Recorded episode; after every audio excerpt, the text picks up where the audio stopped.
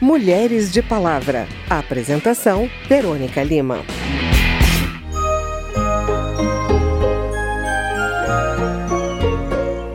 Mais uma vez, o Congresso aderiu à campanha internacional 16 Dias de Ativismo pelo Fim da Violência contra as Mulheres, que acontece todos os anos com o objetivo de conscientizar a população sobre os diferentes tipos de agressão contra meninas e mulheres em todo o mundo.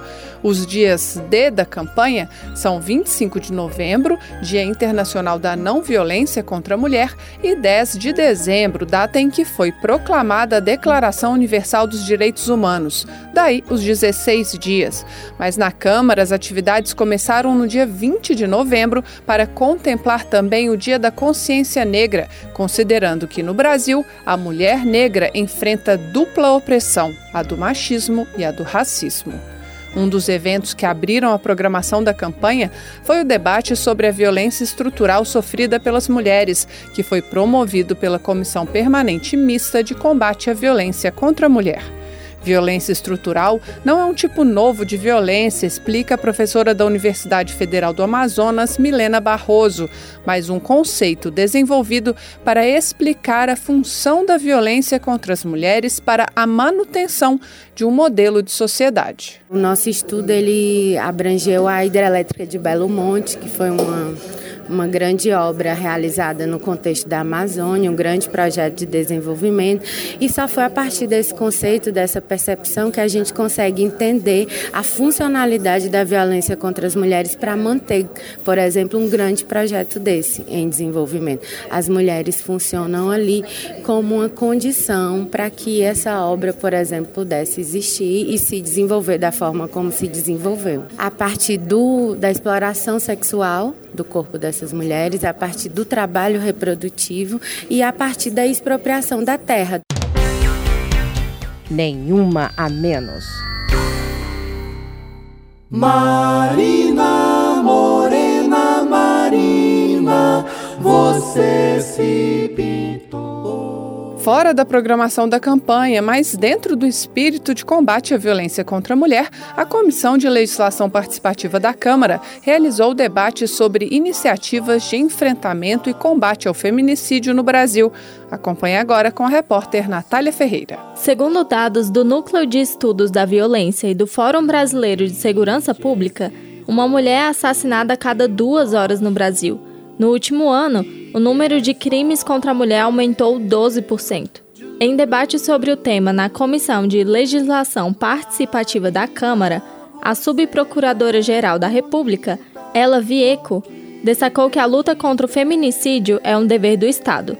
Para garantir à mulher a devida proteção, ela defendeu a implementação de leis e políticas públicas, além da eliminação de práticas que têm como base o estereótipo de gênero feminicídio quando o Estado não dá garantias para as mulheres e não cria condições de segurança para suas vidas na comunidade, em suas casas, nos espaços de trabalho e de lazer. Mais ainda, quando as autoridades não realizam com eficiência suas funções. Por isso, o feminicídio é um crime de Estado. De acordo com o anuário do Fórum Brasileiro de Segurança Pública, o estado de Minas Gerais apresentou o maior número de feminicídios no Brasil em 2018. Para a deputada Marília Campos, do PT Mineiro, as políticas públicas de segurança precisam melhorar. Muitas mulheres morrem porque aquelas mulheres que denunciam as ameaças que sofrem de serem assassinadas, aquilo não é levado a sério porque não é uma prioridade, seja na delegacia de homicídio, seja nas delegacias de mulheres do nosso estado. As mulheres podem viver se diante da ameaça de assassinato que elas sofrem, ter uma investigação, uma proteção por parte das delegacias de mulheres.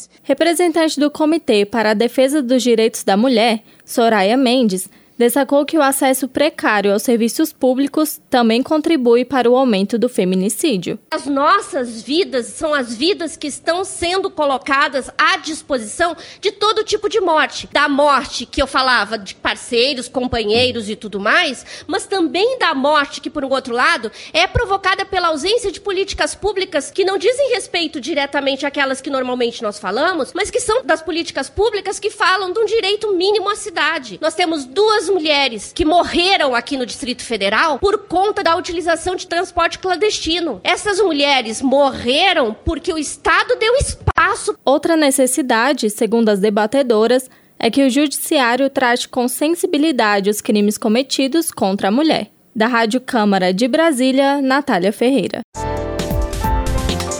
Meu corpo. Ainda com foco no tema da campanha, o Mulheres de Hoje destaca um projeto de lei aprovado em outubro pela Comissão de Seguridade Social e Família da Câmara, que estabelece atendimento prioritário no SUS para mulheres vítimas de agressão.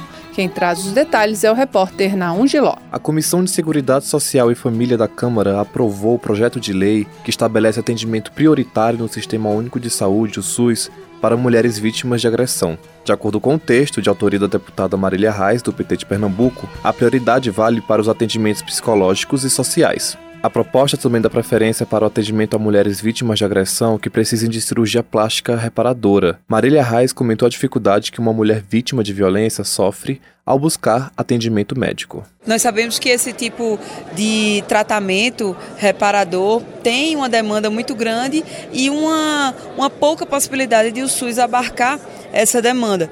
Então, a gente priorizando essas mulheres que são vítimas de violência, que já têm sua autoestima prejudicada, não somente pela violência física em si, mas pela violência psicológica, pelo relacionamento abusivo que sofrem antes mesmo da violência física existir, nós sabemos que elas precisam ter uma prioridade. Pete Godoy tem uma história que ilustra a ineficiência no atendimento a mulheres que sofrem agressão física. Há 30 anos, a cabeleireira de Sobradinho, no Distrito Federal, sofreu torturas e estupros praticados pelo namorado, que ameaçou matar os irmãos de Pete caso ela não aceitasse morar com ele. Quando ela finalmente conseguiu fugir do cativeiro no qual o namorado a mantinha, Pete foi para o pronto-socorro por causa das dores que sentia pelo corpo. É horrível esse momento, sabe? Você chega para um atendente, eu não me recordo bem quem era a pessoa, e você fala: Ó, oh, eu passei por isso foram oito dias de violência. Claro que eu preciso de um médico, não tem nem como. Tem como ser rápido. Eles olham pra gente e é como se você estivesse dizendo: Eu tô com uma gripe. Simplesmente a pessoa diz assim: não tem como resolver. Aguarda, espera a sua vez. Faz a fila. E a fila é enorme, né? Pronto-socorro, muita gente. Olhei para minha mãe e fomos embora. A cabeleireira conta que o episódio rendeu a perda de dois dentes e dores na coluna que sente até hoje. O coordenador do Núcleo Judiciário da Mulher do Tribunal de Justiça do Distrito Federal, o juiz Ben-Ur Visa, considera o atendimento prioritário um grande passo para o apoio às mulheres vítimas de violência. Quanto mais rápido o Estado intervém, mais rápido há uma recuperação e menor é o dano na saúde dessa mulher, que se reflete também no dano no, na saúde da família. Né? Você vê crianças que estão sendo criadas em um ambiente de violência, elas tendem a repetir essa violência, elas tendem a desenvolver comportamentos agressivos, ou antissociais por conta do que estão experimentando em casa. Ben-Hur também destacou o prejuízo econômico que a violência doméstica causa, porque a mulher fica impossibilitada de ir trabalhar por conta dos danos físicos e psicológicos deixados pela agressão. Da Rádio Câmara de Brasília, na Ungiló. Setembro, nós repercutimos aqui no programa um debate sobre interrupção da gravidez nos casos permitidos por lei. Em audiência na Câmara, deputadas, acadêmicas e advogadas criticaram o despreparo de hospitais e funcionários da saúde para realizar o atendimento de mulheres que buscam esse serviço. Nesta edição, vamos ouvir uma entrevista com o diretor de ginecologia do Hospital Pérola Baiton, André Malavasi, centro de referência da saúde da mulher, o hospital da rede estadual de São Paulo é especializado no atendimento a mulheres vítimas de violência e realiza abortos permitidos por lei. No Brasil, a interrupção da gravidez é autorizada em três casos: de estupro, de risco de vida para gestante e de feto anencéfalo, ou seja, sem cérebro. O médico explica quais são as regras para confirmação de cada situação e como é feito o atendimento. Mentor André, seja bem-vindo ao Mulheres de Palavra. Muito obrigado. O que é exigido da mulher para comprovar cada uma dessas situações? A comprovação é muito simples. A anencefalia é através de um exame de ultrassonografia que existe em qualquer serviço de saúde. A violência sexual ela é comprovada a partir do próprio relato da mulher, da vítima. As equipes são capacitadas para ouvi-la e ter a sua história, o seu depoimento como fidedigno. E o risco de vida da mulher, ele é avaliado através de uma equipe médica. E até quantas semanas que o aborto pode ser feito em cada caso? Olha, o abortamento, ele por definição, ele só acontece até 20 semanas. Depois de 20 semanas, isso é um parto prematuro. Então não existe abortamento em nenhuma situação a partir de 20 semanas. Aí é uma antecipação do parto. Mas depois de 20 semanas, esse parto prematuro pode acontecer também nesses três Sim, casos, por né? exemplo, uma mulher que tem uma doença muito grave e que a gravidez para ela vai custar a sua própria vida. Então nós antecipamos o parto, mas aí não se chama mais abortamento, aí se chama se chama um a, a realização de um parto terapêutico. É um parto que ele é feito de forma prematura para tratar essa gestante. Entendi. Na situação do estupro, o senhor falou que a equipe é preparada para ouvir a palavra da mulher. Então não se pode desconfiar da palavra da mulher, nem achar Não, que ela está se mentindo. Se, por exemplo, ela conta um relato que ele não tem correlação com outros dados que ela nos traz, aí isso é reavaliado. Por exemplo, nós precisamos ver se a idade daquela gestação que ela relata é coincidente com a história da violência sexual. Vamos supor que ela, ela chega com três meses de gravidez e ela conta que a história de estupro foi há cinco meses. Nesse caso, não vai ser interrompido, porque nesse caso, essa gestação não é decorrente dessa violência. Né? Então, existem algumas variáveis que a equipe médica de serviço social e de psicologia avaliam. Né?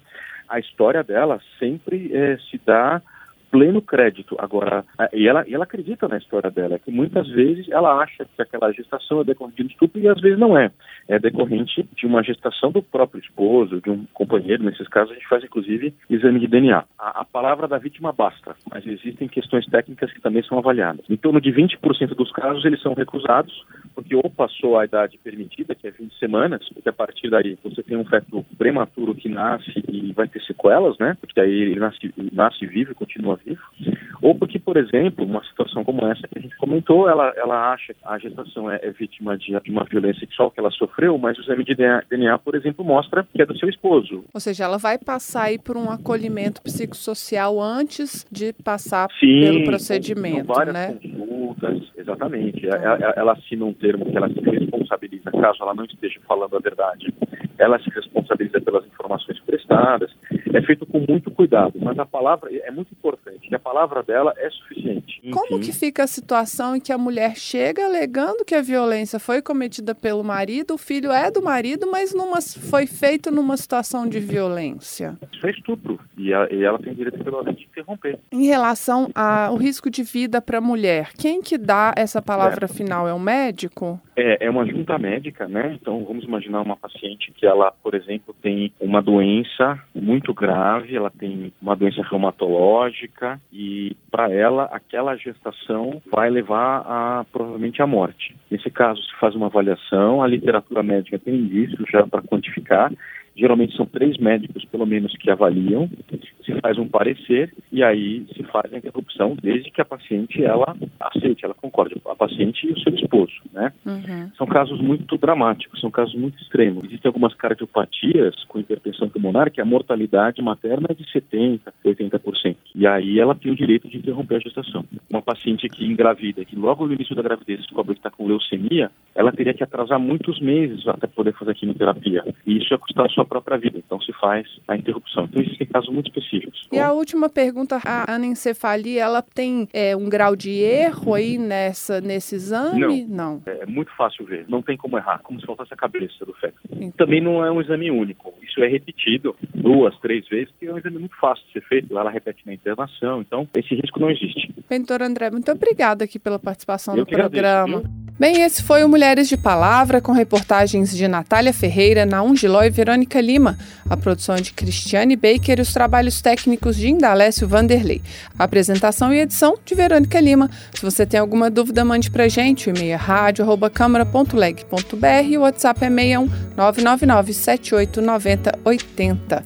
O Mulheres de Palavra é produzido pela Rádio Câmara e transmitido pelas rádios parceiras em todo o Brasil, como a web rádio Monster Pop, da cidade de Campo Limpo Paulista, São Paulo. Você pode conferir todas as edições do programa no site radio.câmara.leg.br e agora no Spotify e em outros agregadores de podcast. Obrigada pela audiência e até o próximo programa. Mulheres de Palavra. Apresentação: Verônica Lima.